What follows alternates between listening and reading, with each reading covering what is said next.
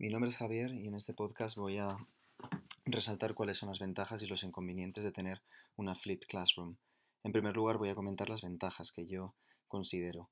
En primer lugar, los alumnos son los protagonistas de su propio aprendizaje.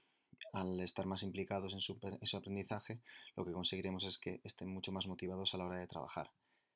Habrá más tiempo para resolver dudas y consolidar los conocimientos de la clase, ya que podrán revisarlos desde su casa, estos contenidos.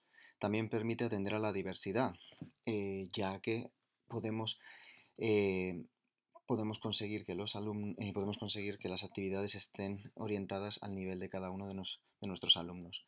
Por lo tanto, también fomentará un aprendizaje más profundo y significativo.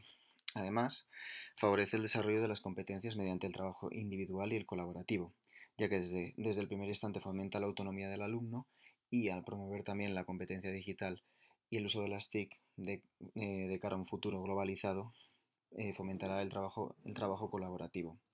Y por supuesto, como ya he dicho anteriormente, motivará a los estudiantes, ya que eh, conocerán una nueva manera de trabajar. Por otro lado, también hay una serie de inconvenientes. El primero y fundamental será en las escuelas en las cuales no tengan acceso a tecnología para poder llevar a cabo una flipped classroom. Luego también no tendremos la garantía directa al 100% de que todos nuestros alumnos están aprendiendo los contenidos que nosotros queremos que ellos aprendan.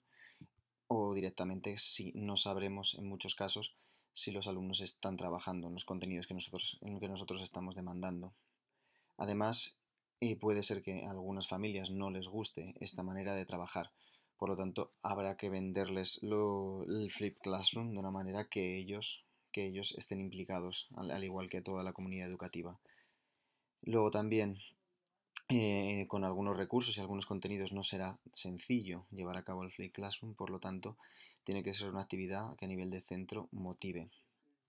Y finalmente, eh, habrá que Habrá que tener eh, en cuenta las pruebas estandarizadas que habrá que realizarles a la evaluación a cada uno de los alumnos con respecto a los contenidos que ellos han aprendido.